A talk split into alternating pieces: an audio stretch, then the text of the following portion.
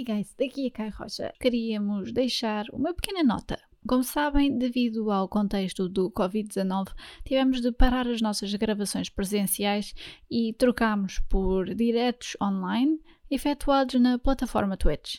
À medida que íamos libertando episódios, intercalámos esses diretos com os que tínhamos previamente gravados em estúdio até agora. Ainda não tendo voltado ao Estúdio Q, estes episódios são revisitas aos diretos em live streaming que valem mesmo, mesmo muito a pena. Logo que voltarmos ao estúdio, teremos muitas novidades, pelo que fiquem também atentos, mas para já aproveitem que estas são boas conversas.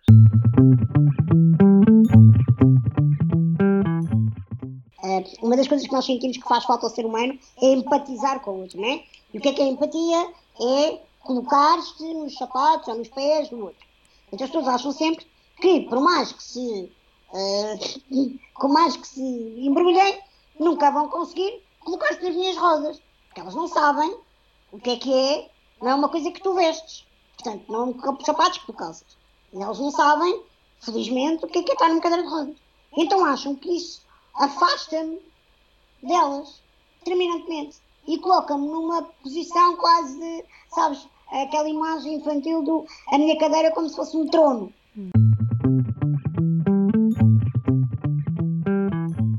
Este é o The Pool Podcast, um programa sobre histórias, as suas pessoas e o que as move. Neste episódio falamos com Mafalda Ribeiro, uma força da natureza, a Mafalda tem uma doença rara congénita que é chamada de doença dos ossos de vidro. Formou-se em storytelling, em coaching e é hoje oradora motivacional. Criou, por isso, o seu projeto Sorrir sobre Rodas, o que ela visa fazer todos os dias. Falámos sobre a sua vida, sobre o encarar o confinamento e todos os desafios de uma vida invulgar. Sobre o olhar dos outros, sobre a curiosidade, sobre o perguntar, não ofender. É uma conversa tão, mas tão animada que esperamos que irá inspirar alguém que a ouvir. Esperamos que gostem e até já!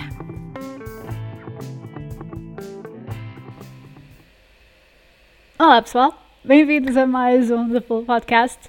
Uh, já agora estamos com um setup um bocado novo, portanto, se áudio e vídeos estiver assim um bocadinho estranho, avisem, deixem-nos mensagens no chat e isso tudo, porque uh, lá está, tivemos que movimentar-nos um bocadinho e por isso temos este lindo backdrop. uh, hoje temos uma apresentação, uma, uma convidada fantástica, é a Mafalda Ribeiro.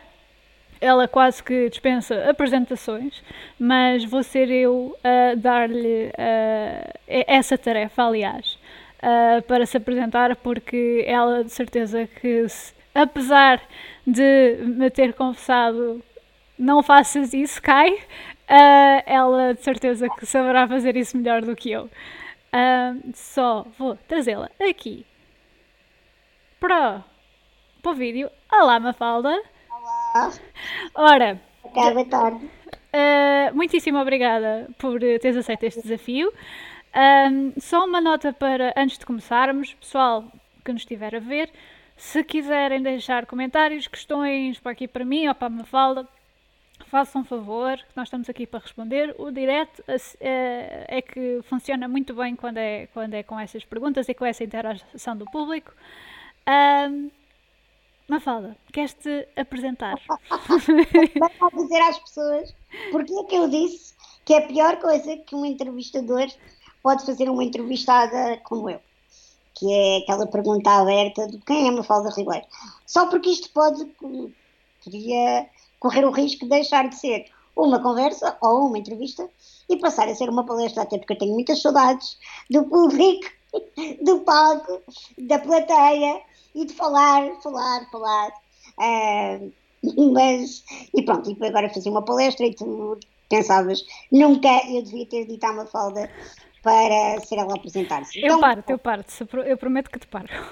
Para poupar as idas ao Google da, da, da audiência, uh, eu, o meu nome é Mafalda Ribeiro, tenho recentes 37 anos, uh, num corpo de criança, uh, aqui não dá para ver, mas eu estou sentadinha na minha cadeira de rodas, e é assim desde que nasci. Não estou na cadeira desde que nasci, só devo ter me sentado na cadeira para ir aos meus 5, 6 anos, até lá andei de carrinho de bebê com todas as crianças, uh, mas uh, não é algo que me defina, mas uh, de facto as pessoas acabam por me conhecer mais pela minha embalagem e pelo despudor que eu tenho de expor-me e falar da minha doença um, que, que, que, no fundo é culpada por, por, por, esta imagem mais peculiar e de não ter o tamanho e, e, e a fisionomia, se calhar, que uma pessoa de 37 anos uh, uh, teria.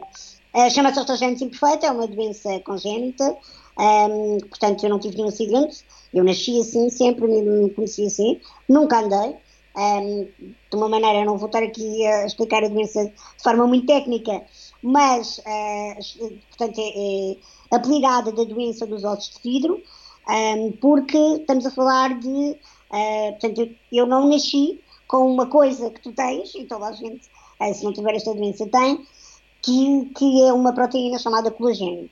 Aquilo, numa linguagem mais corriqueira, é como se fosse o nosso cimento que cola e que fortalece os ossos uns aos outros.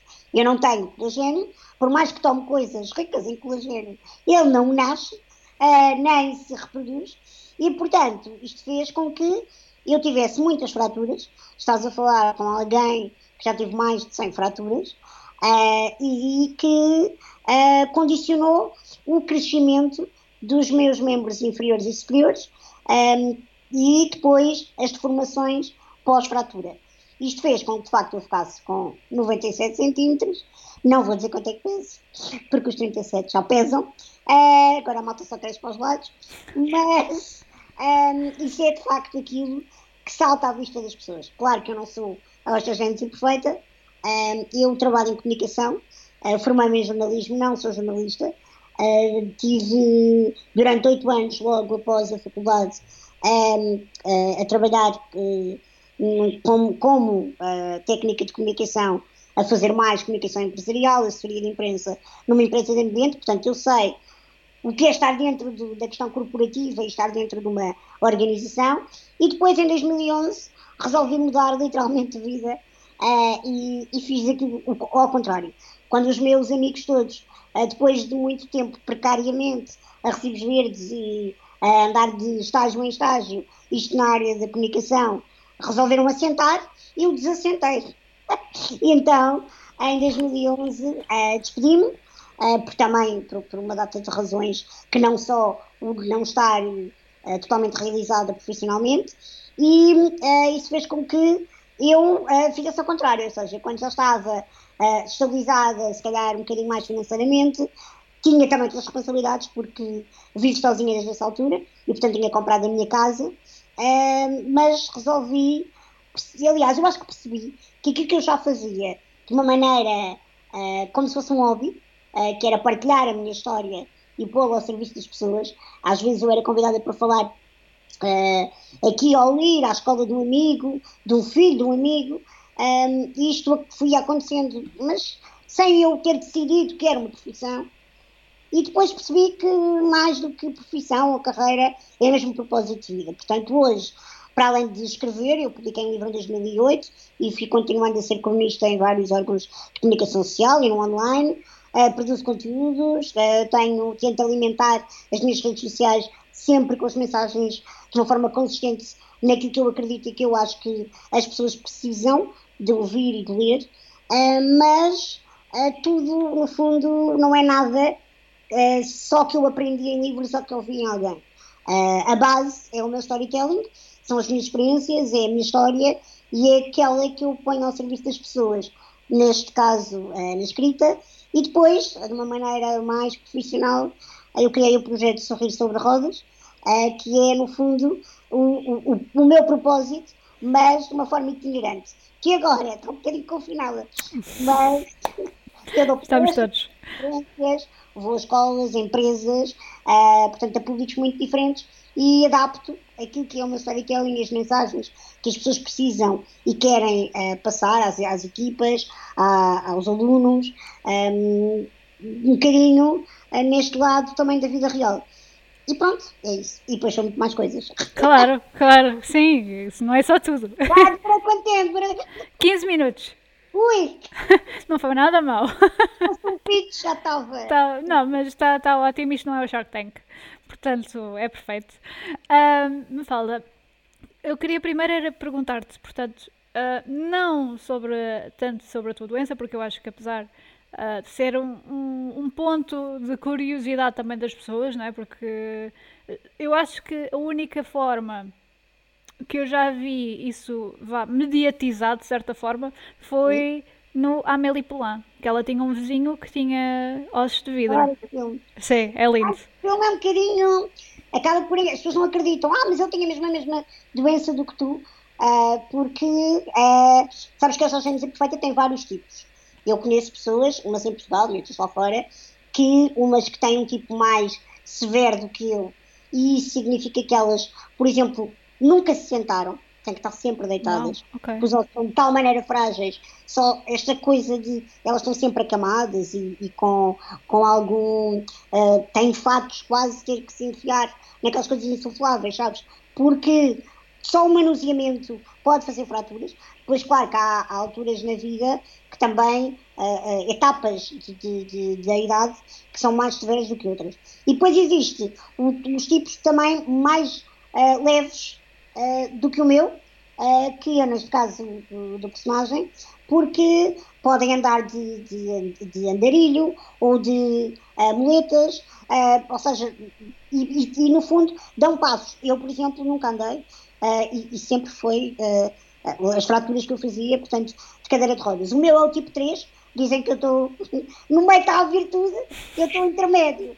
Mas sim, este filme é, é, é, as pessoas acabam por uh, se calhar não associar tanto, mas tem uma personagem uh, com ossos imperfeitos. Sim, exatamente. Um, mas isto, pronto, lá para te, era para te dizer, não era para falar sobre isto, mas. Uh, mas eu, eu queria te perguntar: era um, o que é que te apelava na comunicação? Tu sempre quiseste trabalhar em comunicação? Ou o que é que tu querias ser quando eras miúda? Não está um bocado em off. É, vou, vou, vou já uh, confessar, não, não dissemos nada de mal, mas uh, estávamos a falar, já não sei porquê, mas uh, ah, por causa da equipa né, que faz o, o The Pool, já, já para dar-vos os parabéns, porque adorei o nome. Ah, adorei. E o, e, o contexto em que ele está, está, está desenvolvido, mas dizer que estávamos, estávamos a falar desta coisa do aquelas pessoas que tinham um sonho do que é que ser quando fores grande. E eu brinco com a história de eu nunca ia ser grande, portanto eu nunca pensei muito o que é que vou ser quando vou crescer, né? eu já sabia que não ia crescer muito mais do que aqui. Um, mas, ironias à parte, a verdade é que eu, eu, quando era mesmo muito criança, eu tive uh, aqueles sonhos uh, completamente descontextualizados. Nunca quis ser astronauta, mas achava que ia dar uma excelente cabeleireira. Eu queria ser cabeleireira. Uh, até a minha prima ser a minha cobaia e ela tinha, portanto, eu tinha já uns 4 uh, anos ou 5. As pobres das primas. mais nova do que eu. Eu achei que, eh, atenção que a minha prima, ela tinha cabelo uh, encaracolado, mas não era caracóis, é tipo cachos, estás a ver? Hum. Um bebê rechuchudo, lindo, uma princesa com cachos, e depois a testa dela, ela tinha franja, mas com os cachos todos definidinhos. E eu agarrei numa tesoura e disse Uh, eu vou dar uma excelente cabeleireira e tu podes confiar em mim porque acho que está muito bonita. E enfiámos-nos debaixo da mesa da sala, portanto, da mesa da sala de jantar, onde nós jantávamos, da minha casa, quando as nossas mães estavam na conversa. E, e eu fiz aquele trabalhinho muito giro, debaixo da mesa às escuras, não sei. Achava que a minha arte era tão bonita. E quando chegámos à cozinha e a minha, e a minha prima, imagina o quê? Tipo, tu fazes isto estás a ver? Uma, uma franja de um bebê lindo. E também estava na véspera de haver uma cena assim, tipo, primeira comunhão, ou estás a ver? Ou batizado de alguém, casamento de alguém, uma coisa fofa. E, e, eu, e a minha prima, pá, apareceu naquela figura e toda a gente tentou que eu percebesse da pior maneira que aquilo não era para mim. E isto é uma, é uma piada, né? Porque de facto eu não estou a dizer que está impossível, se calhar se eu tivesse jeito para aquilo até podia, de cadeirinha de rodas, andar a cortar cabelo das pessoas. Não estou a ver como é que isso seria uh, execuível, mas um, eu sempre fui muito tagarela e achava que isso não era uma coisa boa, porque eu sempre fui ótima aluna e quando a minha mãe às reuniões e, e tinha aquela coisa do, uh, estás a ver, tipo, uh, as observações que os professores escreviam na primária e depois já no liceu, uh, nunca havia nada a dizer da Mafalda, tipo tudo notas brilhantes, fantástica, lá, lá, lá, e depois tinha sempre a observação, muito faladora com a vizinha do lado, muito distraída, muito tagarela, ela não se cala. E para mim aquilo era a mancha na minha cena imaculada. E, portanto, eu nunca acreditei que esta história da comunicação era uma coisa boa, uh, e muito menos que desse dinheiro, que era pela profissão. Até, claro, mais tarde, depois, uh, já na altura dos psicotécnicos, uh, eu sou desse tempo, em que nós fazíamos com uma psicóloga que fazia orientação profissional. Eu também. Pronto, no nono ano, eu sabia que queria ir para letras, também porque não gostava de matemática, não era fuga nenhuma, mas eu não gostava. Um, e, e, adorava ler, devorava livros, como ainda hoje. Tinha noção que isso era a minha mãe também adorava ler e estava a ler até às tantas. Sempre fui muito mais de ler do que ver televisão, por exemplo, ou jogar videojogos, ou aquelas coisas. E, uh, e claro, conversar, não é? Não brincava só, brincava com bonecas e brincava às Barbies. Eu era filha única uh, e minha mãe dava sempre muitas vezes comigo a, a, a inventar enredos e, e a falar sozinha. Uh, às vezes era a novela anterior que, que ela me deixava ver e eu imitava com as bonecas. Mas eu gostava muito de brincar às rádios. Eu, com esta voz animada, achava que alguma vez na vida podia ter um programa. Então fazia tudo. Era produtora, era apresentadora, metia os discos, tipo, com, com o meu gravador, fazia aquela coisa toda. E, tipo, que lá em casa. E, portanto, enquanto havia meninos que brincavam às cozinheiras, né? Ou, a, ou, ou a vender coisas no supermercado e a pagar coisas, faziam notas. Eu brincava às rádios. E isso é giro, não é? Porque a nós, a brincar, a imaginação é o que nós quisermos. E a minha mãe às vezes até ficava naquela, será que ela está a escolher profissões? Ou, ou melhor, não está a escolher outro tipo de profissões porque ela sabe que não vai poder andar e não vai poder fazer. Mas eu, não, eu não sabia que eu, eu às vezes a minha mãe ouvia-me a fazer de repórter no meio da guerra não sei do quê, portanto também não era propriamente, eu não estava só em estúdio a pôr discos, está a saber, era uma jornalista a sério de rádio. E portanto ia lá para o meio dos tiros e da faixa de casa. E o engraçado é que a comunicação, portanto, isto nunca foi uma coisa tipo, um dia eu vou ser. Até uh, já no, no, secundário, quando.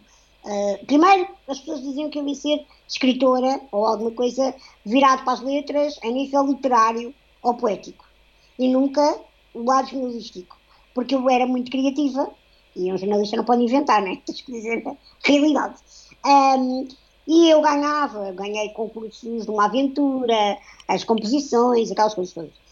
Até que depois, uh, na secundária, o que aconteceu foi que eu, uh, de facto, uh, fui para o jornal da escola, logo, e comecei a ganhar gosto pelo género da entrevista. Esta coisa de conversar, de ir à procura, de fazer trabalho de casa, de investigar, depois de escrever, ou pronto. E depois, aí sim, já, portanto, já meu, no meu décimo ano eu dizia, eu quero ser jornalista. E depois foi fazer o percurso normalíssimo. Depois, quando acabei a licenciatura, percebi que tirei jornalismo para perceber que não queria ser jornalista, que também é um paradoxo. Sim. Uh, um, mas que, que eu acho que hoje só faço aquilo que faço na comunicação estou tão à vontade porque tirei, porque tirei aquele curso e porque tive outras coisas e, e depois interessei-me muito também pelo lado das relações públicas, da assessoria, do marketing hoje. Portanto, há uma série de coisas. Agora, este despudor em apresentar-me e uh, estar uh, podia ser uma coisa, se calhar, que eu não fosse tão uh, na boa, né? fosse muito mais tímida, porque tinha a questão da doença em si e não queria mostrar-me, mas nunca foi, nunca foi uma entrave. Pelo contrário, eu acho que ainda, sabes aquela coisa do eu sei que tu, quando chego a um sítio, estou a chamar a atenção, mesmo calada. Então, se é para chamar a atenção, bora lá ser a, a, a que fala mais alto, a, que é tagarela e que, e que as pessoas possam ficar presas a mim, não pelo, pelo embrulho, uh, que é aquilo que salta à vista logo, mas pelo meu conteúdo. Uhum. E isto só podia acontecer através ou da escrita, neste caso da, da comunicação oral.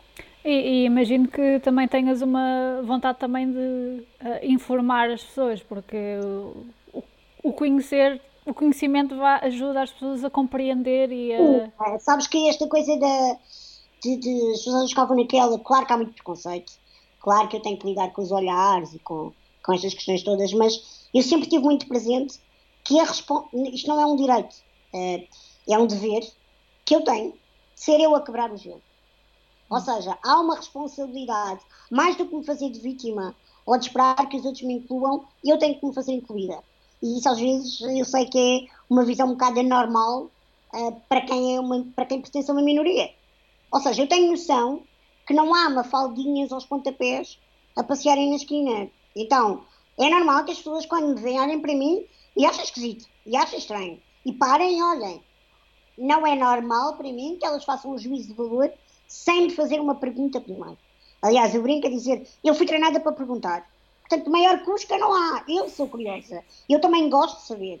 Portanto, eu não fico nada melindrada nem ofendida quando as pessoas com educação me abordam e, e me fazem perguntas ou acerca de mim, ou, ou mesmo da doença, ou, ou coisas às vezes até se calhar um bocado mais que para outra pessoa podiam ser mais desconfortáveis. E se eu não tiver a vontade, eu digo, oh, desculpa, eu não respondo. Mas, mas gosto que haja essa interação. É muito diferente quando as pessoas estão tipo a cochichar, a apontar, a olhar, ou até se dirigem a ti com juízo de valor pré-definido, sem uma pergunta. Isso sim, eu acho que é, que é desrespeito, é preconceito e, e é muita falta de, de, abertura. Mas eu sinto que quem dá esse, não é o primeiro passo, é a primeira rodada, tem que ser eu, sabes? Ah, porque, porque as pessoas às vezes não sabem lidar. Porquê, porquê que existe preconceito? Não é só porque não há educação, é verdade, porque há ignorância, mas porque as pessoas não sabem lidar com quem é diferente delas. Um, e se eu posso facilitar essa parte, e se, graças a Deus, cognitivamente eu consigo comunicar e consigo uh, expressar-me, então eu acho que eu também posso ser parte desse início. Uh, e depois, claro, as pessoas estão livres de quererem continuar a conversa ou não, e gostarem de mim ou não, e quererem relacionar-se comigo ou não. Hum. Qual foi a, a pergunta que te fizeram que mais te surpreendeu? Olha, foi há muito pouco tempo, eu não fui jornalista. Uh, aquela que não me surpreende, vou, vou responder porque acho que, que pode enriquecer a nossa conversa, é uh, os jornalistas, os próprios jornalistas, uh, partem de um pressuposto que, ao fazerem a pergunta qual é o teu maior sonho, a resposta que eu vou dar é andar.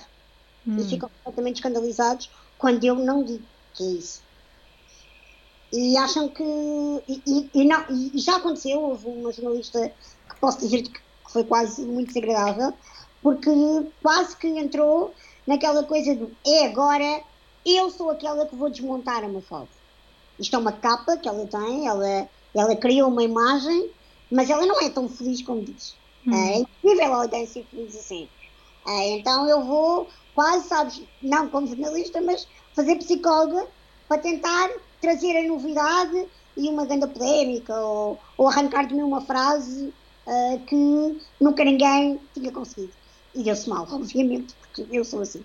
Uh, e portanto, uh, e, e, isso é engraçado perceber que as pessoas, as, os próprios jornalistas, mesmo por mais objetivos que sejam e imparciais, eles têm este quê de não percebem, não, para eles ficam super baralhados quando eu digo que não é andar. Claro que fui dizendo, a, minha resposta também foi mudando, porque os sonhos de alguém com 15 anos é diferente de 23 ou de 32, estás a perceber? E depois as pessoas ficam naquela, tipo, ah, ela tem sonhos básicos, ou normais, ou coisas sabes de viagens, de, de, aquela, ou então aquele sonho super clichê que a gente diz a paz no mundo, ou, ou uh, só para ser feliz. Epá, isso para mim era até mais natural se bem que não tem muito a ver comigo, porque estava por ser lá está o tal clichê, uh, do que dizer é, andar. Eu nunca sonhei, e este estamos a falar do outro tipo de sonho, é o sonho de quando tu estás a dormir, eu nunca sonhei comigo a andar. Porque essa não é a minha realidade, nunca foi. Ou seja, não era uma coisa que quando tu tens um acidente, tu andas, não é? E depois uh, acontece uma coisa qualquer, tens uma doença, um acidente, o que quer que seja, e tu deixas de fazer aquilo que sempre te conheceste a fazer. No meu caso, não é assim. Portanto, eu não posso querer ser uma mafalda diferente daquela que eu não sei como é que. Aliás, eu brinco a dizer uh, se agora uh, uh, aquela imagem bíblica que todos nós sabemos, nem seja por cultura geral, de Jesus vir cá abaixo e dizer levanta-te e anda, eu ia ficar naquela. Não sei se quero. Se calhar vou para ali para a minha cadeira. porque, isso é estranho, eu passar, que é muito diferente de eu acreditar ou não que ele pode fazer isso. Mas eu não sei se queria. Hum. E acho que isso também tem muito que as pessoas que ver com a minha identidade. Sabes, eu nunca olhei para isto como um castigo, uma maldição, uh, um azar, uma coisa horrível que aconteceu aos meus pais.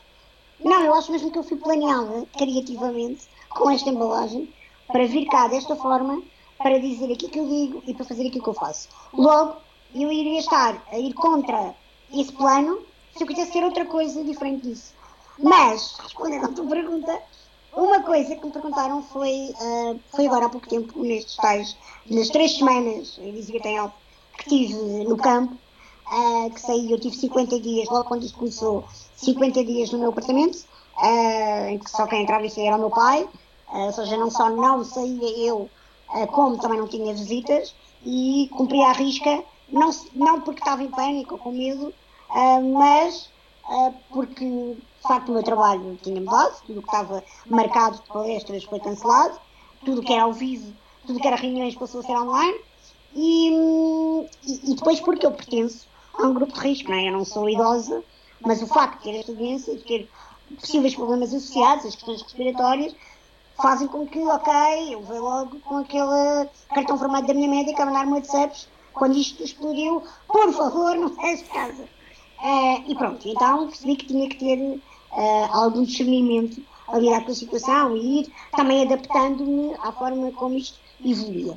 E depois dos tais 50 dias eu tive uh, três semanas com amigos que tinham feito uma quarentena responsável, onde também três semanas uh, incluíram a celebração dos meus 37 anos, uh, e estive no campo com amigos. E há uma noite em que estamos todos a jantar, e, e alguns deles foram, foram estavam, tinham ido buscar o piano e guitarra e, e tal, tipo, aquela coisa, lá está, né? não podemos ir a um concerto, fazemos à mesa com os amigos, e depois uh, estavam algumas adolescentes, filhas de amigos de amigos que não, não iam comigo todos os dias, e houve um bocado aquela coisa de quase da brincadeira de uh, um amigo meu uh, começou a tocar piano uh, e a tentar imitar aquilo que eu faço nas palestras, porque eu quando vou apresentar-me em público, apesar de eu não cantar, eu tenho um músico profissional, o Rui Carvalho, que me acompanha sempre e que faz ambientes e que dá um bocadinho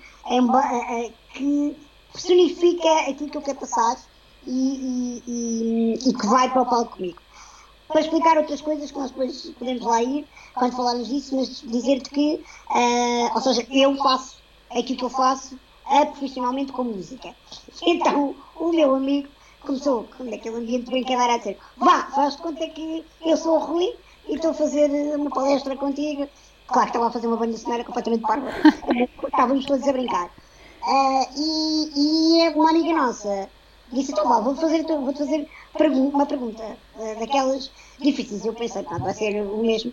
E ela perguntou-me uh, quais é que foram as vezes, as duas vezes, uh, portanto, uma, as perguntas são por oposição. Se alguma vez, por mais que eu não me revoltasse, eu já eu tinha dito, ou, ou eu desejei, de facto, andar e ser diferente. Se houve um momento, um instante, alguma coisa, e por contraposição, se, por mais que eu esteja bem e agradeça a minha vida, se houve algum momento também chave que eu disse, ainda bem que eu não ando. Hum. E, e, eu pensei, por isto são grandes perguntas que nunca ninguém tinha feito e que vem de alguém que me conhece muito bem e que estava a viver 24 horas sobre 24 horas comigo nas últimas 3 semanas, sabes? E é muito giro, tu vês como é que tu depois também deixas que as pessoas que te rodeiam te construam e mesmo aquelas que tu achas que sabem tudo de ti têm coisas para te perguntar. Um, e, e, as minhas respostas, uh, também não vou estar aqui muito, a demorar muito tempo, mas foram engraçadas, que foi um, uh, no instante em que eu uh, se calhar queria ter sido diferente, não teve necessariamente, necessariamente a ver comigo, Mas, uh, e é muito recente também, apesar de já ter passado por isso algumas vezes com as filhas dos amigos, uh, que entretanto nascem, são bebês e depois começam a crescer, e agora mais recentemente da minha sobrinha, que, que fez quatro meses.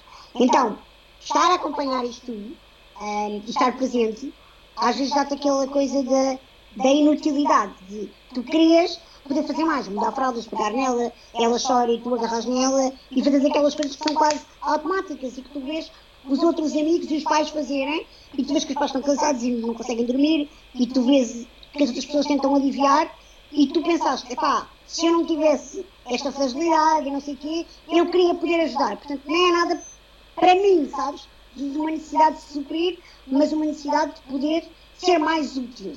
Uh, claro que depois isto leva-nos a questões, depois também isto, vem mas passa depressa. E eu percebo que aquilo que eu acho que sou inútil, porque não faço isto, depois se calhar tenho uma relação com ela uh, e vou fazer coisas com ela que vocês adultos, normais, com um tamanho normal, não vão fazer. Como mandar a brincar dentro dos armários, uh, a deixá-la brincar com a minha cadeira de rodas, andar nela, ou uh, gatinhar quando ela começar a gatinhar.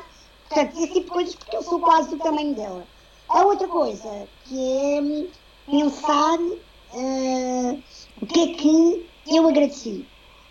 Uh, é aquelas coisas em que tu és muito impulsiva e que se calhar se não tivesses nada que te parasse, tu só saias a porta e ias a correr.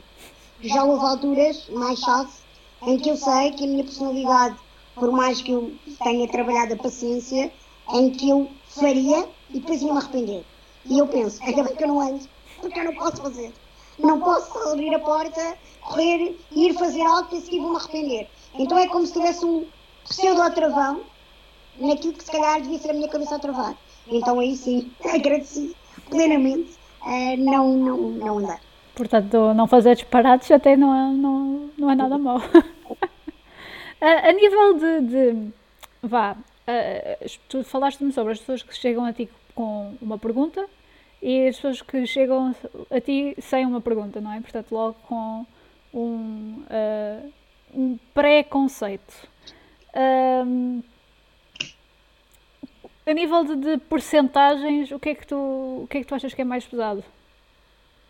No meu caso? Sim. Ou generalizando? Já agora as duas coisas.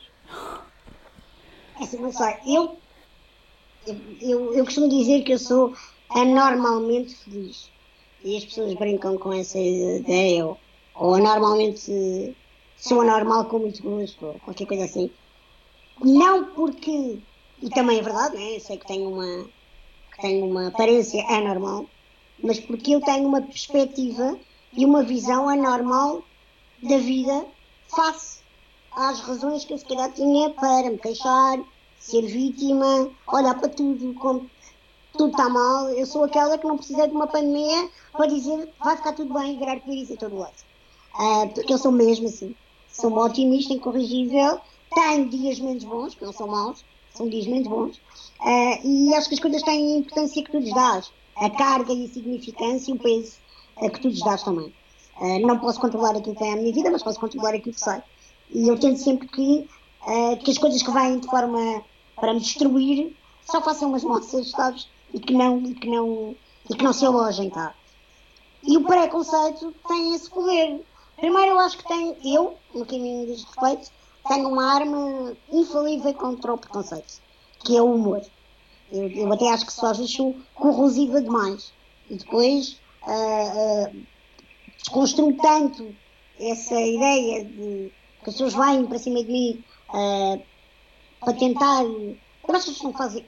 Eu não acredito que ninguém é mau a esse ponto de querer, de pensar calculistamente em ofender alguém. Aliás, até acho uh, que, e aqui agora estamos numa altura em que estamos todos muito, muito fundamentalistas com tudo e temos uh, trazido à tona muitas questões de minorias e de preconceitos e, e questões raciais que são importantíssimas uh, terem megafone e falo de outras questões mas no meu caso, eu até acho que as pessoas.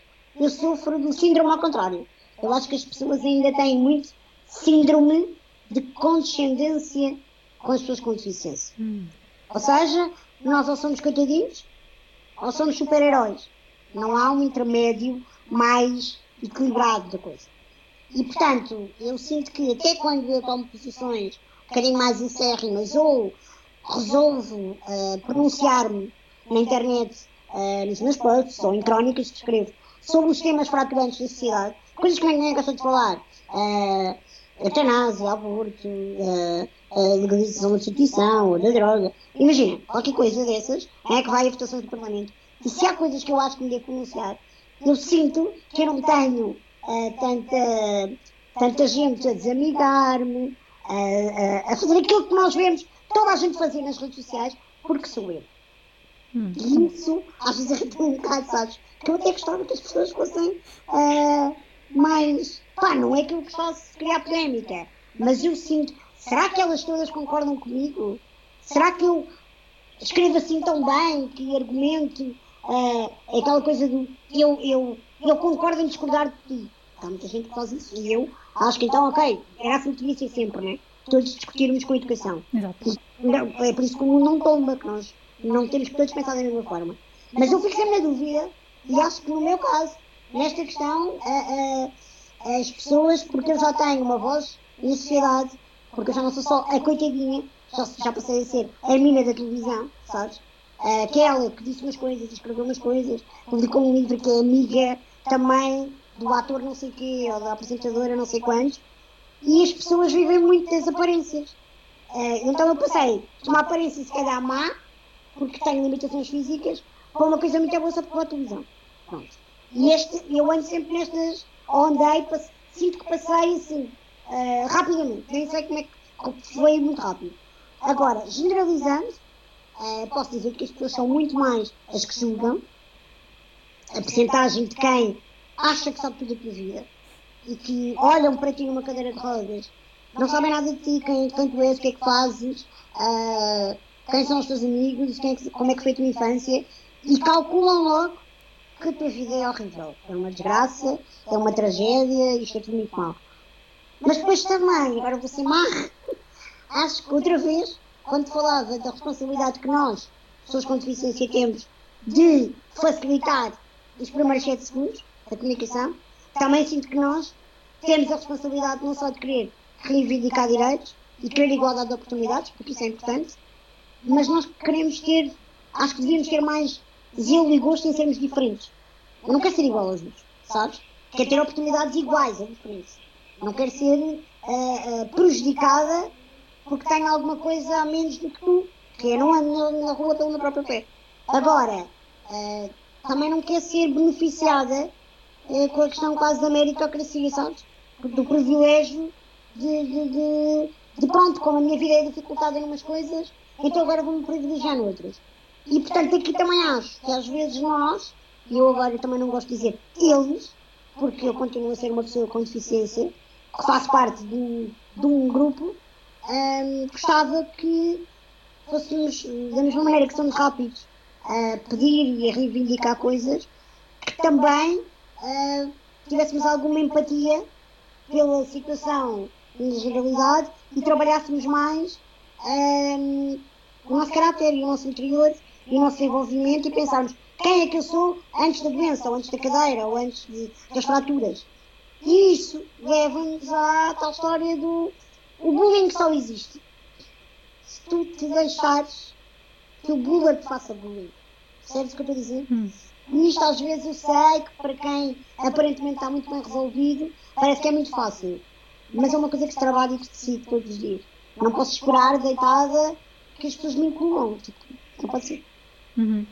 Uh, dirias que terá a ver com. Portanto, lá está. Aquilo que tu me falaste da, da, daquela pergunta de, que a jornalista te fez.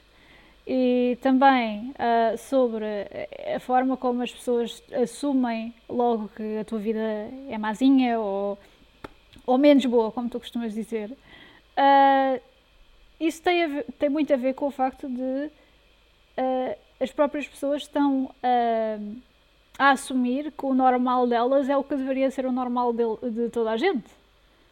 Certo? Sim, acho que uh, lá está, os preconceitos, né? nós estamos cheios de conceitos. Sim.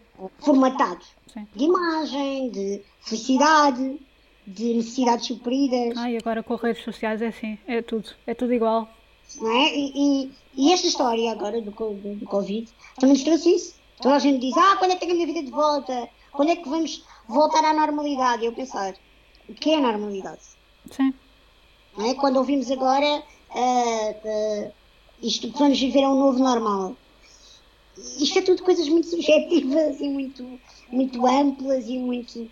Aquilo que eu tento sempre passar, e quando falava eh, na comunicação oral e no, facto de ser public speaker, eu não gosto de. de tenho, lá está, não gosto dos rótulos eh, que, por viver neste país. Não tenho nada contra o país, até sou demasiado, patriota porque sou filha de militar e aprendi a cantar o hino nacional com 3 anos, pai. Ah, mas a verdade é que ah, nós às vezes com estas novas profissões, não é? Influencer ah, e, e- e pessoas que fazem public speaker, que é uma coisa normal, independentemente do tema a que forem falar publicamente com uma plateia que seja, lá fora, aqui nós temos a história, do, no meu caso, como eu não vou dar uma formação em vendas ou a fazer uma coisa mais técnica ou, especializada em algo que seja um workshop ou uma coisa assim. Então, quando eu uso o meu storytelling e coloco ao serviço das pessoas, eh, no fundo eu vou eh, trazer mensagens de superação e, portanto, eu vou motivá-las, eh, nem que seja não a mudarem radicalmente, não fazerem como eu, porque eu também não sou moralista. Esta é a minha verdade, funciona para mim. Eu conto, não é? conto uma história. E tu podes agarrar nela e tentar experimentar se funciona para ti, mas pode não funcionar. Não é aquela coisa do não, não, os sete passos para a felicidade, sabes?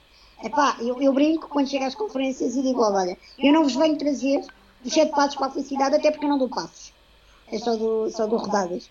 É, isso que- quebras logo muito aí o a rir, mas a verdade é que eu tenho muito comichão, sabes? Eh, aos, aos, à malta da autoajuda e, e aos Tony Robbins da vida, porque de facto eh, eu percebo, há espaço para todos, e, e, e no mercado lá fora e cá. Agora, eu acho que a sociedade ainda não percebeu que as pessoas que estão com, ehm, com depressões, as pessoas que eh, estão a viver e estão com um índice cada vez maior de doenças mentais graves, elas eh, precisam se identificar e de empatizar com histórias de pessoas reais. E não pessoas que eh, eh, vão decorar e empinar eh, receitas mágicas para a felicidade eh, e eh, eh, adaptam as mensagens dos grandes gurus espirituais eh, norte-americanos e, e- e depois aculturalizam a coisa e, e, e- enchem estádios e, e- fazem coisas ehm, de uma maneira muito formatada também, não é? Porque as pessoas precisam, e, para mim é- é- não só é grave, como esquece é perigoso, tu ver gente que está destruturadíssima, precisava de fazer terapia com o psicólogo à séria e acha que aquele, aqueles aceleramentos, sabes, de, de três dias ou quatro dias fechado eh, a partir de tijolos e a andar sobre as, sobre as brasas, que aquilo vai-lhes mudar a vida. Aquilo vai-lhes arrumá-los e vai abaná-los. Mas depois a questão é, a malta desarruma e depois quem é que vai arrumar? Ahm, e eu, ah, só para explicar que fico às vezes um bocadinho irritada, mas não posso fazer nada, a única coisa que eu posso fazer é continuar a fazer ah, ah, o meu trabalho, é porque sou colocada no mesmo saco e na mesma embalagem que esses ditos oradores motivacionais. Não é? Porque fazemos tudo a mesma coisa. E nós não somos todos a mesma coisa. Ah, porque ah, é muito diferente tu passares 40 minutos a debitar as frases que alguém disse ou uh, expores e contares a tua história. Eu, eu passei por isto, não é? Eu não vou dizer isto correu bem, isto correu mal, apresentar vulnerabilidades, porque ah, naquele livro dizia assim, não, eu passei por isto.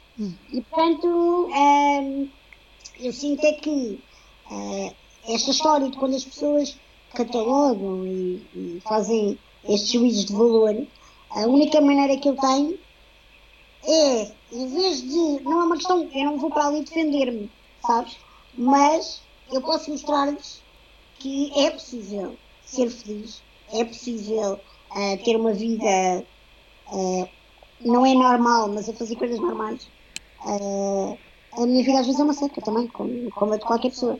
Não é super boring. Uh, mas também tem coisas muito boas, porque eu de facto deixo-me surpreender pela vida e gosto que a vida me surpreenda. Mas isso também é uma decisão e não tem nada a ver com a cadeira de rodas. Uh, tem mesmo que ver com, com, com este lado de nós querermos construirmos e queremos que os outros nos eduquem. Que eu acho que nós achamos que chegamos a uma certa altura na vida, já aprendemos tudo e pronto. Agora é só, é só andar aqui com uma cartucho, sabes? E isto a mim às vezes faz um bocado de impressão, não é? Nós, não são só as crianças e os adolescentes que precisam de ser educados. Ah, enquanto cá estás, estás sempre a aprender. E estás sempre a tempo de mudar. Principalmente agora, não é? Porque todos os. Um, agora a informação está tão democratizada, não é? Tens, tens tanta facilidade em aprender coisas novas uh, agora. É um pau dos bicos, não é? Porque depois tu não sabes selecionar, uh, tens as fake news, tens a loucura das redes sociais, aquela malta que diz ah, não sei o que, dizem coisas como se fossem uh, super legalistas e muito verdade. E tu perguntas, mas onde é que leste isso? No Facebook. Ou então no WhatsApp, que agora é a nova moda, é as correntes no WhatsApp. Obviamente. Portanto, é preciso também, isso lá está, ajuda-me, o meu lado, o meu espírito crítico, a minha capacidade de seleção, uh, de resumo, é, é difícil ainda.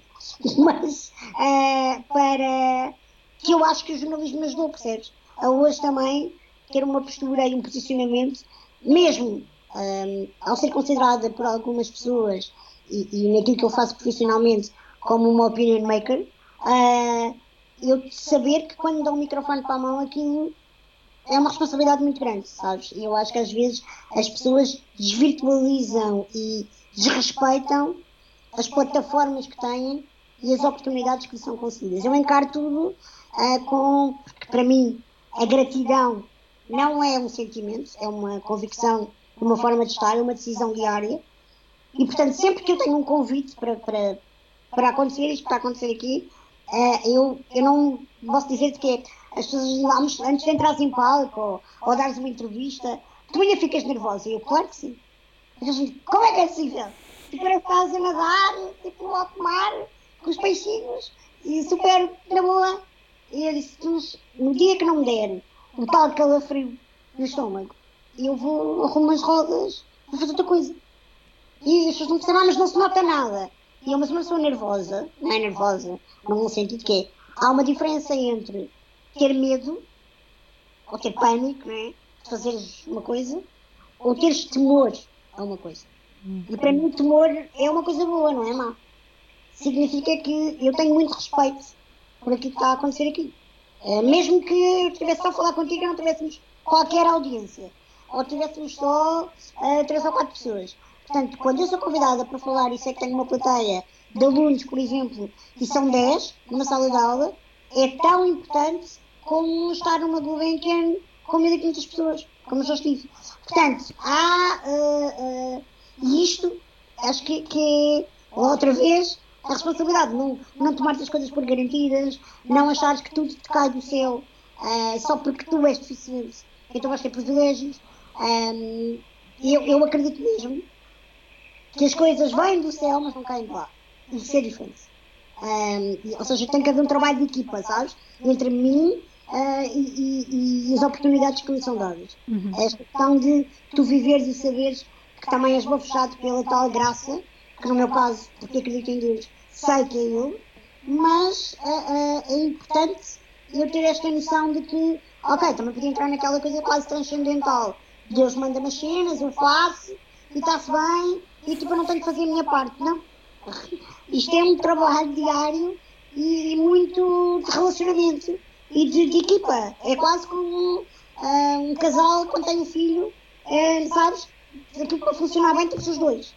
E, e, não estou a dizer que uma criança não é bem cuidada e não é feliz e não, se for criada por uma mãe solteira. Mas mesmo que não tenha a cena do pai, ou quer que seja, de um companheiro ou de uma companheira da mãe, neste caso, vou dar um exemplo, uh, há sempre um avô, um primo, um amigo, alguém, tipo, ninguém consegue fazer tudo sozinho. Então este trabalho de equipa eu acho que, que também é assim na nossa vida, nas áreas todas. Hum. Não, é, é, eu- isto está-me a lembrar, por acaso, houve uma vez em que eu, na minha curta ah, carreira enquanto repórter, ahm, eu tive a oportunidade de fazer entrevista também a uma senhora que ah, ficou paraplégica ahm, e ela muito revoltadamente me disse: Eu, muito bem, não sou uma coitadinha e quero que as pessoas se apercebam que eu não sou uma coitadinha, porque, ah, porque não o sou, mas eu também não quero que me considerem um herói, ou seja, não querem que eu seja ah, super inspiradora. Assim, Nós não temos que querer, ou não, não somos ninguém para querer que eles considerem. Eles podem nos considerar. Agora, se nós acreditamos nisso e- e- e tomamos isso como uma bandeira, é diferente. Porque eu não posso impedir ninguém de achar que eu sou uma inspiração e um, um exemplo. E, e, pá, eu tento mostrar, ok? Com muita gratidão, obrigada. eh, ter sempre o tal respeito de saber que eu não mudo a vida de pessoas, mas eu posso ser usada para, através de mim, eh, vir as pessoas serem mudadas e, e- e- encarar isto como uma ponta ou como um canal da mensagem que eu passo. Ahm, mas a verdade é que ah, depois eu também tento dar o outro lado e, e- contar exemplos de quão vulnerável fui, ah, de que também fracassei, de que também aconteceu e mostrar que, tipo, ok, eu nesse lado também sou normal, também tenho os dramas que qualquer pessoa tem, tendo esta doença ou não e tendo uma cadeira de rodas ou não. E isso para também empatizar mais, percebes? Porque o que eu acho é que as pessoas quando têm este tipo de discurso de super-herói, não sei o quê, é porque elas acham. Eh, uma das coisas que nós sentimos que faz falta ao ser humano é empatizar com o outro, né? E o que é que é empatia? É colocar-te nos sapatos ou nos pés do outro. Então as pessoas acham sempre que, por mais que se. com mais que se embrulhem, nunca vão conseguir colocar-se nas minhas rodas. Porque elas não sabem o que é que é, não é uma coisa que tu vestes. Portanto, não é um sapatos que tu calças. E elas não sabem, felizmente, o que é que é estar numa cadeira de rodas. Então acham que isso afasta-me delas, terminantemente. E coloca-me numa posição quase de, sabes, aquela imagem infantil do a minha cadeira como se fosse um trono com rodas. E isso é completamente parvo. É, é- é- eu percebo a intenção e sei que não é maliciosa e às vezes até pode soar elogio, mas depois há o perigo, que é há uma diferença entre eu estar bem com a minha autoestima e eu de repente nadar no meu ego e achar que de facto eu sou uma super-heroína. Ah, não sou. Super-heróis são os bombeiros que não apagar fogos. Estão-se a perceber? Ou, ou mães que têm dois empregos para sustentar os filhos. Percebes o que eu quero dizer? Ou seja, é, é, é importante aquilo que eu faço quando escrevo, quando partilho, quando, quando vou também falar em público, é trazer estas coisas, estes conceitos e acabar com o prego. porque, porque acho que é, é muito mais interessante a desconstrução que pode surgir do pós-conceito. Ah, sim. Sim. Para além de que para uma, eh, isso deve dividir-se eh, entre pessoa para pessoa, não é? Eh, cada pessoa tem o seu próprio conceito também. Ah, claro, sim. É muito subjetivo. Olha, nós temos final, finalmente, porquê? Porque isto até é raro. O português é muito, é, é muito tímido online e então raramente enviam-nos mensagens. Ah, Mas, ok. mas temos aqui um comentário com uma pergunta que é bastante interessante, que é algum exemplo em que a tecnologia te ajude no dia a dia, particularmente se notaste alguma coisa a nível de, di- de- das Agora, partes digitais, ou- ultimamente. Olha, eu eh, também começávamos há bocado em off a dizer, ah, acho que nunca me vou habituar a isto. Sei. As pessoas têm o preconceito. Aqui não é o preconceito pejorativo é o pré, a ideia pré-concebida de que alguém como eu faz tudo online. Pá, porque a logística que é sair de casa, alguém vir buscar a cadeira de rodas, eu não conduzo, ou ir com uma cadeira, ou ir com outra, chamar um táxi adaptado, os sítios não estão adaptados. Às vezes eu vivo ah, a 20 km de Alverca, de- vivo a 20 km de Lisboa. Pronto, já disse Alverca. Ah, o que é que acontece? Ah, ah, Às vezes para tu ires a uma reunião no bairro alto, ou no Chado, ou seja, num sítio completamente difícil de estacionar, mesmo chamando um táxi, mas depois eu chego lá e aquilo é o caos, não é? Porque é de graus, é não sei o quê. Portanto, às vezes, sim, a tecnologia, que para uns é só confortável, que é aquela coisa da preguiça, não levantar o rabo da cadeira e vou aqui fazer uma chamada de Skype, para mim é uma facilidade incrível e, portanto, desde que existe a internet, as aplicações, o WhatsApp, o Skype, estas coisas todas, para mim não é só uma questão de combater ou, ir reforçando a ideia de preguiça e ser uma coisa confortável, mas é necessária e, e ajuda-me imenso e facilita muito, não só a mim, como a vida da rede das pessoas, dos meus cuidadores, uh, dos meus motoristas, das pessoas que trabalham comigo, porque às vezes, tipo, pá, eu, eu demoro três horas para ir a uma reunião que demora um quarto de hora ou 20 minutos, né? Aquela coisa que perdes um dia com uma reunião que tu aqui chegas, fazes uma chamada e é na boa. Agora, por incrível que pareça, acho que as pessoas têm essa ideia de que por causa disso, então, eu privilegiava a tecnologia, até aqui. E tipo, pá, o que eu pudesse era sempre reuniões online, Zoom, blá blá blá. E não era. Porque eu adoro estar com pessoas, adoro conversar, então eu preferia pagar o preço, muitas vezes, dessa logística toda um, e de uh, privilegiar. Quando, cada aquela coisa, vais checar as linhas todas. Quando não dá mesmo, então ok, fazemos online. Agora, uh, nesta altura, pá, sabes que a, a, a pandemia aproximou-me de toda a gente. De repente eu sinto que todos vocês estão a viver os mesmos dramas do que eu e estão a usar as mesmas ferramentas do que eu para nos aproximarmos. E isto até é quase um exercício antropológico, porque eu de repente, antes eu ficava em casa, ou ficava mais paralisada, não podia trabalhar, quando tinha dores, eh, quando tinha uma noite pior, quando uh, tinha mazelas das fraturas antigas, quando tinha uma fratura. Então, era aquela frustração do eu tenho que parar, mas o mundo lá fora não para. Agora, é esquisito, eu paro, não tenho dores e o mundo lá fora está todo parado também. Né? Com aquilo que aconteceu. Portanto, a tecnologia, e eu já abri uma vez uh, um congresso uh, relacionado com esse tema, e passei muito esta imagem de que as pessoas que trabalham nas aplicações, uh, nas TIC, uh, nas empresas de telecomunicações, não têm noção do quão o trabalho delas é meritório e é crucial para pessoas que não se podem deslocar. Em que isto não é uma opção, sabes? Uh, aquela coisa do ah, estou muito mal, estou forte disto, não posso dar um passeio higiênico porque agora não podemos circular né? os, os, os cercos sanitários, não podemos sair do conselho, já estavam todas a darem malucas. E tu ficas naquela, já, a gente não pode fazer sempre tudo aquilo que nos apetece. Eu sei o que não podes ir ali, porque não dá. E então, hum, de facto, aquilo que eu tentei passar, no que, nas pessoas trabalham todos os dias com isto, que às vezes estão, porque é uma profissão para alguns que até pode, porque mete matemáticas e programação e chaves e com as chatices e os videojogos são giros. É. mas, mas o que não é entretenimento, não é? Tipo, mas mesmo fazê-los, e quem os faz, era uma seca desgraçada.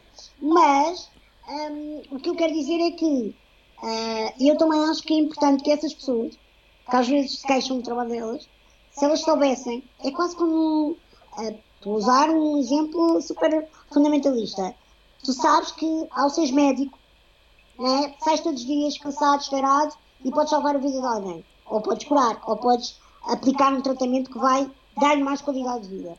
E, atenção, eu não estou a generalizar e não estou, a fazer uma comparação parva. Mas o que eu quero dizer é que o trabalho dessas pessoas, às vezes não é valorizado, não é assim tão vulgar, porque de facto, nas pessoas com deficiência, nos paraplégicos, naqueles que vivem no interior de Portugal, que não podem ir.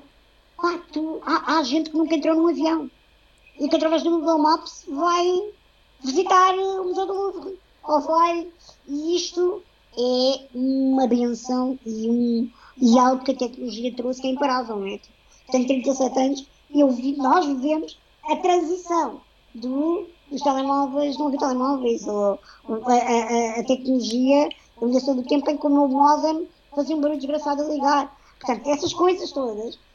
E tu percebes, fogo não passou assim tantos anos, porque ok, ainda não tenho 40, e tiveste benefício de assistir a essa transformação tecnológica e digital.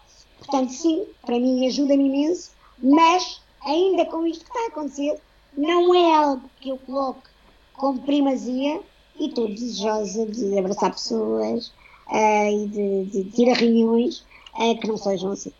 Hum. Um, eu acho que por acaso é engraçado porque eu, eu, quando me perguntam a mim, ah, mas tu estás, tu estás bem de estar em casa, eu, eu, disse, eu digo sempre, eu, eu pratiquei para este momento toda a minha vida, porque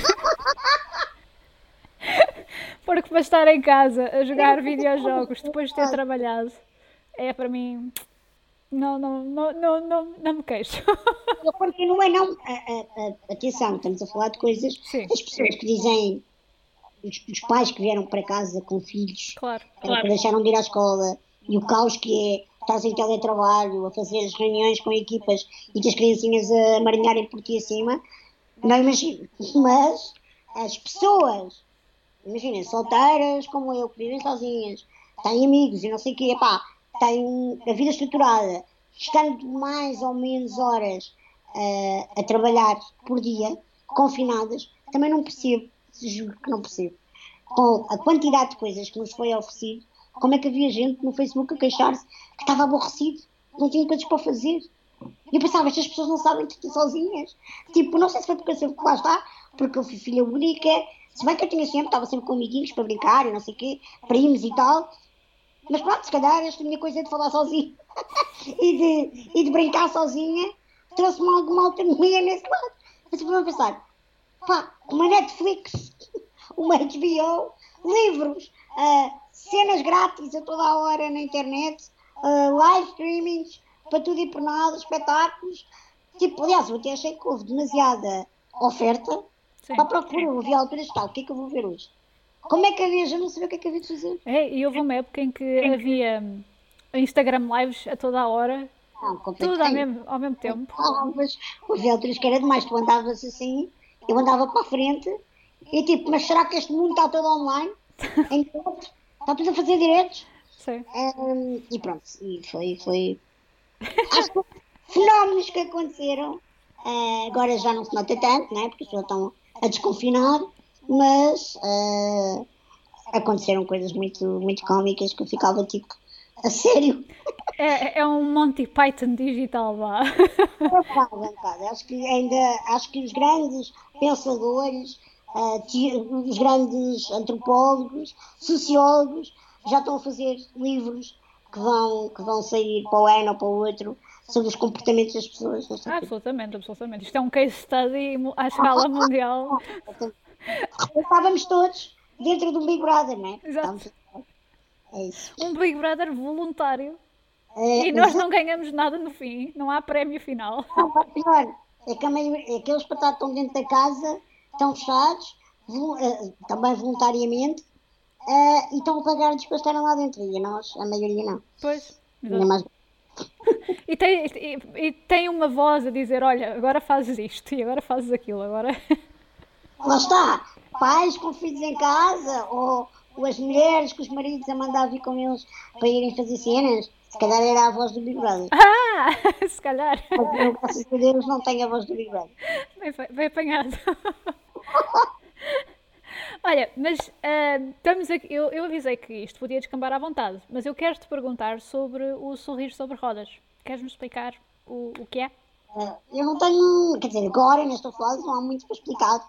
O que acontece é isto para quem, posso dizer ainda agora, antes, sinto que agora as empresas já estão uh, também a desconfinar, a perceber o que é que vão fazer, a pensar nos, nos, nos, nos eventos que têm. E o que acontece é um, já começa a receber propostas e pedidos de informação e pedidos de orçamentos e não sei o quê para preparar intervenções online.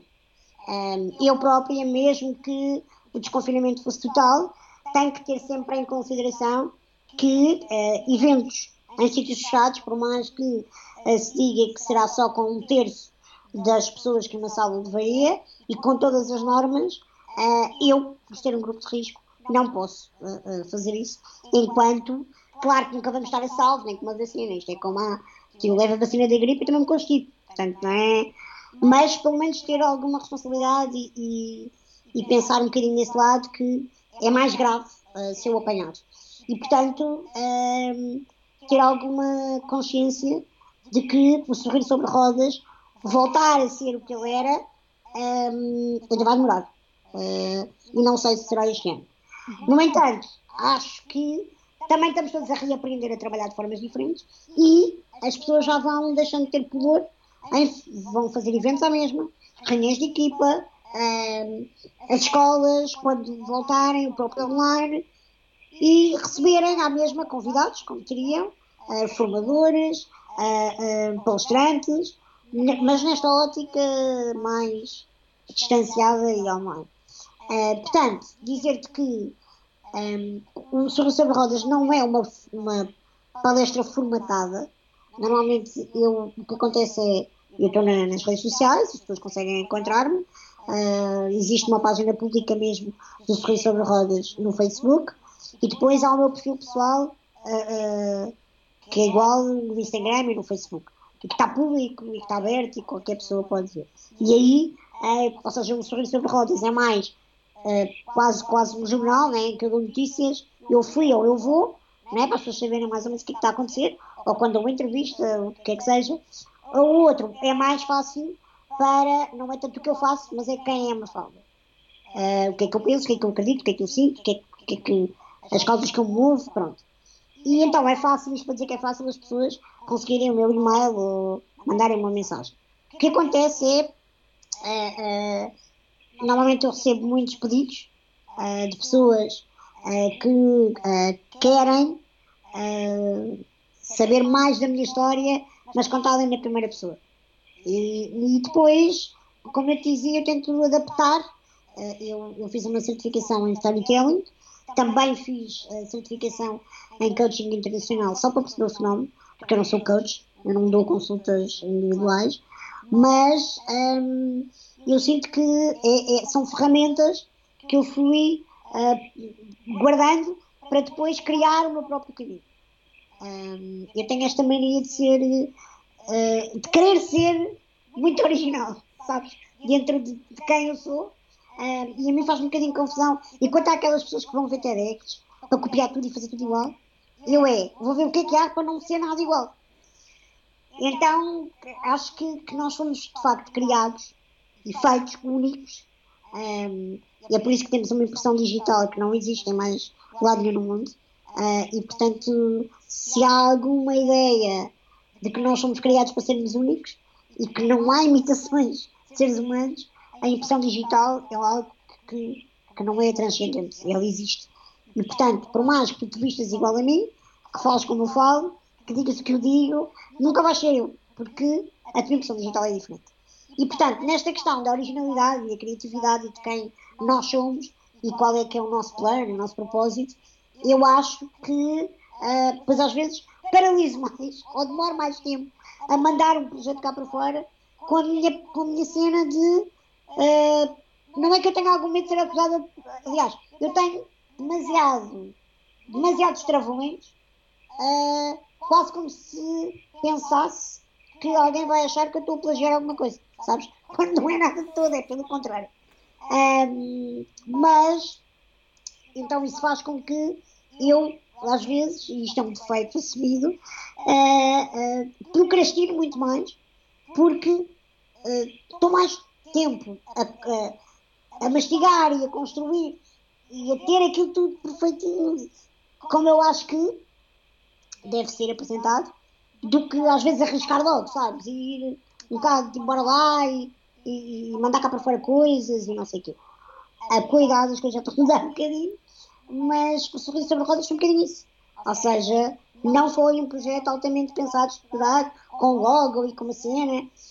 Não, eh, é a minha identidade itinerante, no fundo, que agora já vai ganhando ramificações. Um, e, e, eu quero voltar a escrever de uma forma mais, mais uh, menos pontual e mais frequente. Uh, quero voltar aos livros, eu não publico desde 2008 e, portanto, uh, acho que tudo isso podem ser quase merchandising e, e ramificações do projeto em si. Que também, como não é formatado, lá está, uh, tu vais ver-me a uma empresa e vais ver-me no dia a seguir a uma conferência e vais-me ver no dia a seguir a uma escola e uh, sabes que é a minha história, mas eu conto histórias diferentes e, e, e adapto enquanto tu às vezes vais e, e é quase aquela coisa de tens, fazes uma TEDx, decoras aquilo e depois é sempre igual. Pronto, isto tem benefícios, uh, às vezes uh, tem, tem sabores também, mas eu ainda estou também um bocado em downloading e sigo sempre pelo de respeito pelas pessoas. Acho que se elas quisessem um robô, elas viam uma telex em casa. Então, mesmo uh, o facto, mesmo que agora, se calhar, eu a fazer mais coisas no online, as pessoas podem sempre esperar de mim que eu prepare uma intervenção diferente e que eu saiba que aquelas pessoas uh, têm que sempre pensar que, por mais que eu acho que já sou conhecida, eu tenho que sempre acreditar que, nem que seja para uma pessoa que nunca ouviu falar de mim, eu tenho que falar para essa pessoa. E ela merece o meu respeito e o trabalho que dá montar uma intervenção e pensar nisso. Portanto, uh, eu acho, dizem os, os profetas da minha vida, pelo facto da questão económica também o que está a acontecer, que se calhar eu vou ter muito trabalho para o ano, uh, mais a nível empresarial, porque as empresas vão precisar do ISIQN outra vez. Mas eu neste momento estou a tentar reinventar-me, uh, se calhar muito mais também neste lado digital e do lado de produção de conteúdo escrito, um, para aguentar-me até ao final do ano, porque isto é giro e eu gosto muito daquilo que eu faço, mas há contas para pagar. Claro.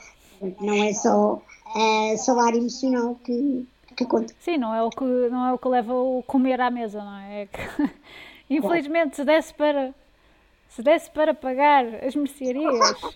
Não, só deixa-me só dizer-te uh, com, com, também para, para se calhar começarmos a aproximar-nos do fim, Sim. não é? Que já estou já estou a ver as horas, mas só dizer-te nesta ótica que ainda a propósito de, de da pandemia e daquilo que vivemos há, há uns tempos, quando isto começou, as pessoas depois achavam, e isto aconteceu várias vezes, que, uh, primeiro, outra vez o preconceito, de que, como o meu trabalho é motivar pessoas, então eu tinha que ser daquelas que ia criar uh, um projeto e a desatar a fazer diretos todos os dias para fazer companhia às pessoas e para motivá-las. Porque era quase uma obrigação.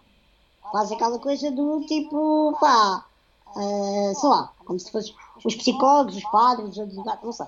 Sabes? Então, é aquela coisa de, mas tu não estás a fazer nada. Uh, e depois acharem, como também acharam do, do, da cultura, infelizmente, e não vamos falar do sistema e de como é que isto está tudo. Eu tenho muitos amigos músicos, aliás, dizia que tenho um amigo uh, ah, um, que é praticamente família, é família, e que, e que é o meu músico, não é? Que vai comigo para as palestras. Portanto, ele tem a mim, mas toca com outros músicos profissionais e cantores do, do, nosso panorama musical português. E uh, tu andas para tudo, e depois as pessoas acham que, como os músicos é que eles fazem, é entreter, têm a obrigação de andar a fazer diretos e fazer coisas e dar conceitos de borda.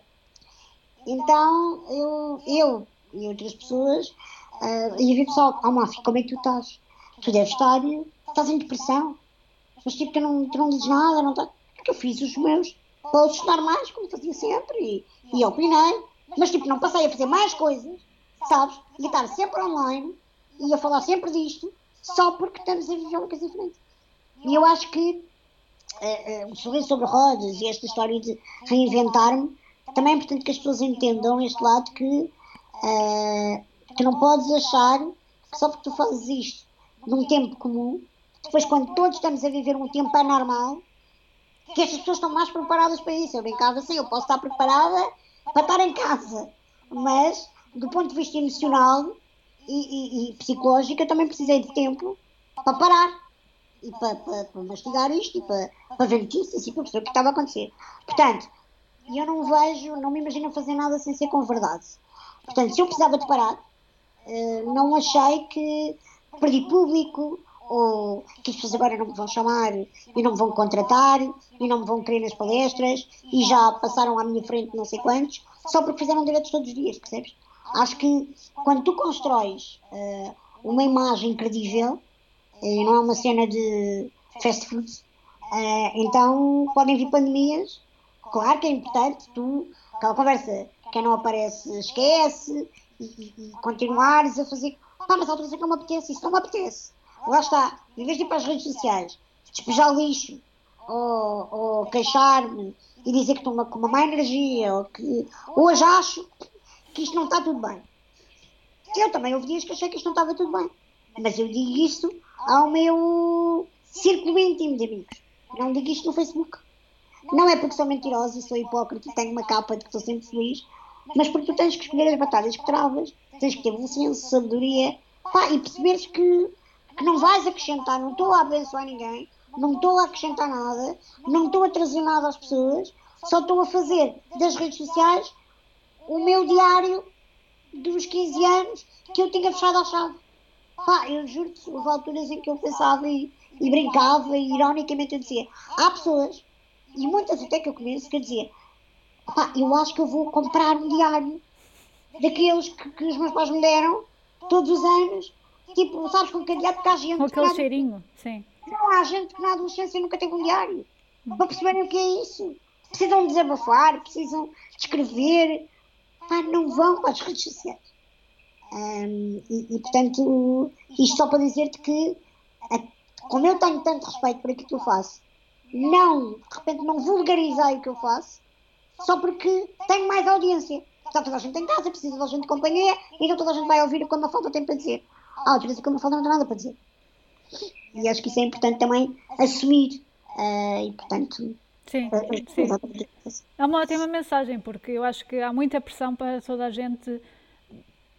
Por exemplo, a mania do. Uh, agora toda a gente sabe cozinhar pão, sabe fazer pão em casa. É, é, há sempre aquela coisa do. Toda a gente queria ser Americondo. Sim, é? sim, sim, sim. Arrumar casa, não sei o que. Pronto. Sim. E depois tem gente que fica super mal porque não tem jeito nenhum para arrumar casa. O meu marido não me ajuda e eu preciso ir à garagem, uh, tipo, arrumar caixas, não sei o quê, e não posso continuar sozinha. E tu perguntas, mas precisas mesmo? Não, é porque os outros estão a pôr nas redes sociais que andam a arrumar a garagem. E eu também quero ser igual aos outros. Tipo, é isto. Sim, sim. Uh, mas lá está, acho que é importante as pessoas pensarem também no bem-estar delas, que não esteja relacionado com a validação dos outros via digital. Ah, isso não é egoísmo. E olha que houve alturas que eu achava que era. Hum. Ah, posso, outra vez, espalhar a minha vulnerabilidade nesse lado, e dizer-te que, assumidamente, eu, eu fui uma pessoa que demorei a aprender a dizer não, sem culpa.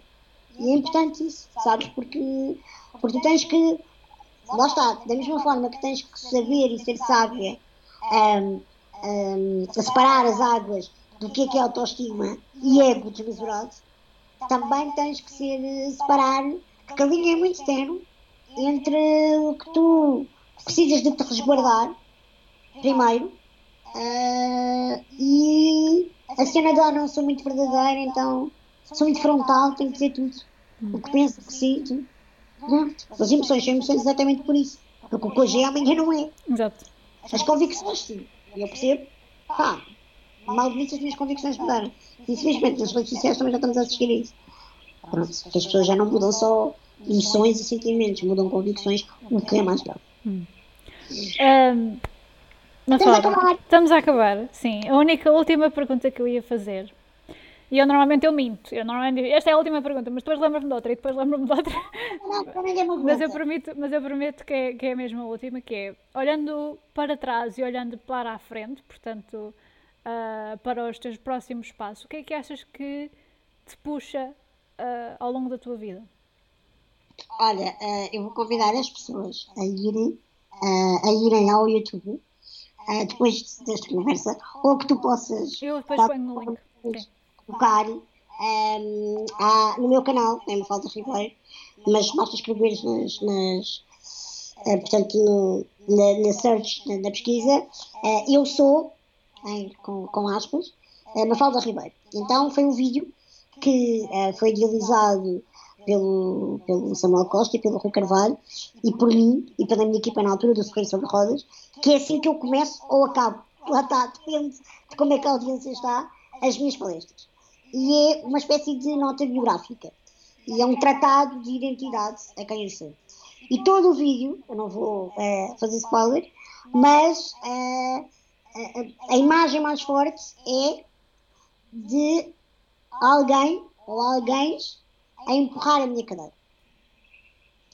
E, e, e tu ficas, e, e, eu acho sempre, não é? Com a minha perspectiva de que eu só ando para a frente, não é? Eu só sou puxada porque alguém me empurra. E isto é uma coisa ao contrário, não é? Tu tens. Uh, quantas vezes é que a, a, a, história do inglês, tu entras numa porta e tu precisas de, de, de de, é para puxares a porta, aliás, é, para empurrares a porta e como a porta diz push, tu, tu empurras, quando tu, não é? Tipo, tu puxas, porque tu puxas, mas aquilo é, é, é, é, para tu empurrares a, a porta. E, e, houve uma vez que aconteceu, de facto, um, eu fui empurrada uh, para, para, para viver uma loucura de, de, de uma corrida de 10 km, um, mas uma corrida à séria, uh, e numa cadeira especial, e eu queria experimentar o que era a adrenalina do vento na cara e de correr, também está no YouTube, e, e a pessoa que uh, fez essa aventura comigo, no final, eu agradeci-lhe e disse obrigada por me teres empurrado. E ele respondeu-me, não percebeste nada, pois não. É que foste tu que me puxaste. E isto é, explica um bocadinho a minha maneira de estar na vida, mas também, essencialmente, as pessoas que estão à minha volta.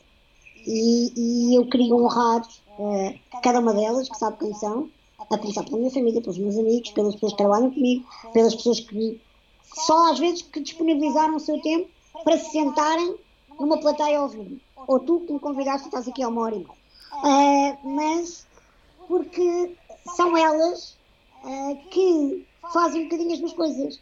Não só que me puxam, sabes? É, como também me empurram. No sentido literal. Porque de facto eu preciso ser empurrada quando estou na cadeira manual. Uh, e portanto, eu acho que a, a, maior riqueza que as pessoas devem ter, mais do que eu podia dizer-te, é que aquilo que, que, que, me empurra e que me leva adiante um, é, é, a minha fé, a minha esperança, é, é eu saber quem eu sou, e lá está, saber que não estou cá por acaso, mas personalizando as coisas, eu, eu acredito mesmo que nós não somos nada sem os outros. E aquele clichê do uh, se queres ir mais depressa vais sozinho, se quiseres ir mais longe vais, vais acompanhado. Eu, não é uma questão de querer, eu tenho mesmo que ir acompanhado. Mas eu podia encarar esta dependência dos outros, ou esta, este acompanhamento, como uma diminuição da minha pessoa. E, e não, eu acho que isso uh, melhorou muito como pessoa, uh, desenvolveu muito todas as características que fomos falando ao longo da conversa. E, portanto, a minha mais-valia, a minha gratidão e aquilo que eu sinto que, que de facto é o que, uh, que me empurra e que me puxa, dependendo da perspectiva, são mesmo as pessoas que eu tenho também deixado de construir. Quando falávamos da tal educação, eu continuo a, a decidir todos os dias que tem pessoas que eu gosto muito, já aprendi a selecionar, não sou amiga, mas no meu, antes no meu grupo de amigos, quando fazias uma festa de aniversário, eram 70 pessoas. E depois alguém disse uma falda, eles são mesmo todos os teus amigos. Não é? É ótimo tu teres muita gente conhecida, é ótimo tu teres até muitos amigos, tu sabes que podes ligar se precisares de alguma coisa, mas depois é ótimo tu ao longo da vida perceberes que podes ter, como eu digo, o meu Heiner Circle, não é? Tipo, teres aquele núcleo, e eu posso dizer uma coisa, o meu núcleo uh, não são as pessoas que estão sempre a dizer que eu sou linda maravilhosa, que eu sou um exemplo de vida, que eu sou incrível. Eu sei que elas sabem isso tudo. E eu sei que elas valorizam muito quem eu sou, mas enquanto há pessoas que procuram os melhores amigos para elas, os BFFs, são aquelas pessoas que estão sempre lá para, dizer, para elas desabafarem não é? e, e para dizerem que elas são incríveis. Eu aprendi que eu precisava de ter pessoas muito verdadeiras e que fossem mesmo até quase cruéis para mim. Eu às vezes brinco e digo, se, se a mata do Facebook, sabes que eu escrevo uma coisa e dizem, és linda maravilhosa. Uh, às vezes ouvissem conversas que eu tenho com o meu inner circle, elas ficavam naquela tipo, eles tratam ainda tão mal. E eu acho que eu hoje sinto-me tão igual dentro da minha normalidade, porque eu decidi ter ao meu lado essas pessoas. E acho que é muito, muito, muito importante. Por isso são elas que me empurram e são elas que me puxam. Ótimo. Isto é uma excelente nota para, para terminarmos. Muitíssimo obrigada, Mafalda. Isto foi, foi exímio. Até à próxima. Espero que nos encontremos por aí. Sim, sim, é, sim. Vamos fazer isto outra vez em pessoa, por favor. Na ou nos videojogos. Não me Ora, nos videojogos, sim, sim, sim. Não te vais ainda embora, não te vais ainda embora. Uh, mas muito, muito, muito obrigada, a sério. Obrigada. Uh, pessoal, muitíssimo obrigada por estarem aqui connosco. Depois, quando este episódio sair, eu vou deixar todos os links que a Mafalda falou, de tanto da, da, da, página dela, como também da Sorrir sobre Rodas e o próprio vídeo, uh, que por acaso já está aí no chat, mas portanto, quando já estiver aí, uh, depois eu hei de pôr, escrever logo tudo. No entanto, eh, este vídeo, mal acaba este direto, vai estar disponível aqui na Twitch, portanto, se acharem que isto valeu a pena e querem recomendar este vídeo para as pessoas, uh, indiquem-nos já aqui para esta página da Twitch. Uh, vai estar na tabzinha a dizer vídeos e vai estar disponível em princípio entre 20 dias a 30 dias. Isto o Twitch tem as suas manhas, portanto. Eu, eu, dou essa, essa bébia de 10 dias. Uh, entretanto, nós, para terem noção de quais são os próximos convidados, quais são os próximos episódios, uh, nós somos o The Pool Podcast no Instagram e no Facebook e somos Podcast Pool no Twitter. Uh, se quiserem também entrar connosco, podem ir por aí ou então pelo e-mail poolpodcast.gmail.com e muitíssimo obrigada por estarem aí desse lado e até já. Esperamos que tenham gostado. Não se esqueçam de nos seguir nas redes sociais. Somos The Pool Podcast no Facebook e no Instagram e Podcast Pool no Twitter. Se quiserem assistir, interagir e até deixar questões aos nossos convidados, não percam então a oportunidade de nos seguir na Twitch em The Pool. Portanto, é T-H-E-P-U-L-L e carreguem no botão com o coraçãozinho lá para nos seguirem e serem notificados de quando os nossos diretos começarem.